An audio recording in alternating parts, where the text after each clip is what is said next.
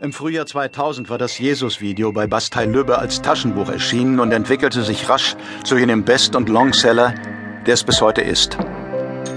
Das führte zu näherem Kontakt mit dem zuständigen Lektor Stefan Bauer, der für den Herbst eine Anthologie zum Thema Halloween plante. Ob ich nicht Lust hätte, etwas beizusteuern. Halloween? Hm. Nicht unbedingt mein Leib- und Magenthema. Ich musste mir Bedenkzeit erbitten blätterte in meinen Notizbüchern, ohne fündig zu werden. Halloween? Was war das eigentlich? Ich griff, wie ich es in solchen Fällen zu tun pflege, zur Enzyklopädie Britannica, las nach, was dort stand und stieß auf ein Detail, das mich elektrisierte. Wie ein Blitz aufleuchtet und eine bis dahin unsichtbare Szenerie ausleuchtet, stand auf einen Schlag die Idee zu dieser Geschichte vor mir. Es war gruselig schön, sie zu schreiben.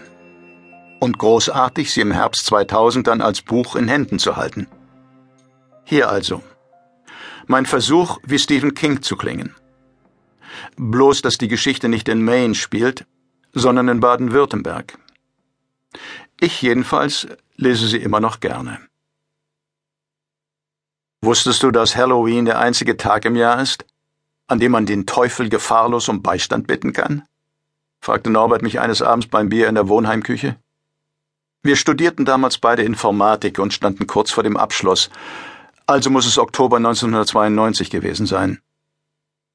Halloween?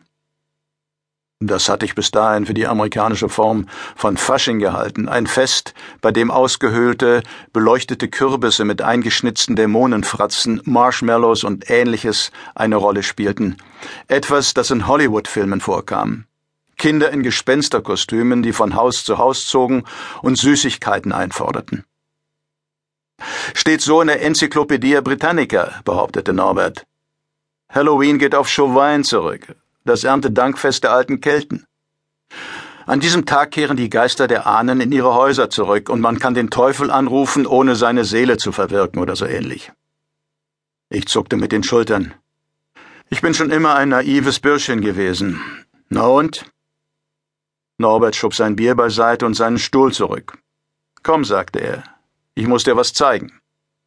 Was er mir gleich darauf in seinem Zimmer zeigte, war ein altes, dünnes Büchlein in Frakturschrift gedruckt und in Karton von der Farbe getrockneten Blutes gebunden. Keine Verlagsangabe, keine Jahresangabe. Ein Privatdruck offenbar, meinte Norbert. Ich habe es aus dem Antiquariat in der Ziegenhainstraße. Erstaunlich, was? Seit wann gibt es in der Ziegenhainstraße ein Antiquariat? wunderte ich mich. Eigentlich war ich der Büchersammler von uns beiden. Norbert sammelte Sporttrophäen und Strafzettel wegen überhöhter Geschwindigkeit. Ich blätterte darin.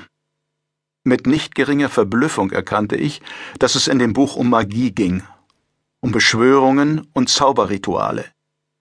Ich klappte es zu. Was soll das denn werden? Fragte ich und spürte einen seltsam metallischen Geschmack auf der Zunge dabei. Norbert sah mich an.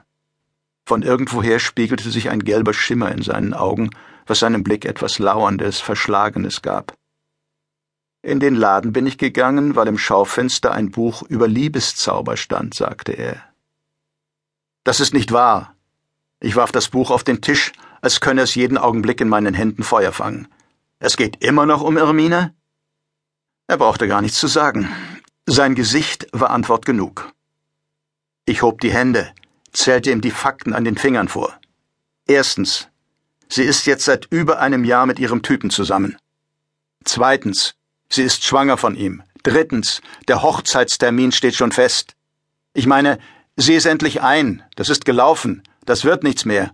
Und wenn du dich auf den Kopf stellst, Norbert nahm das Buch wieder an sich, betrachtete es eine Weile schweigend und sah dann hoch.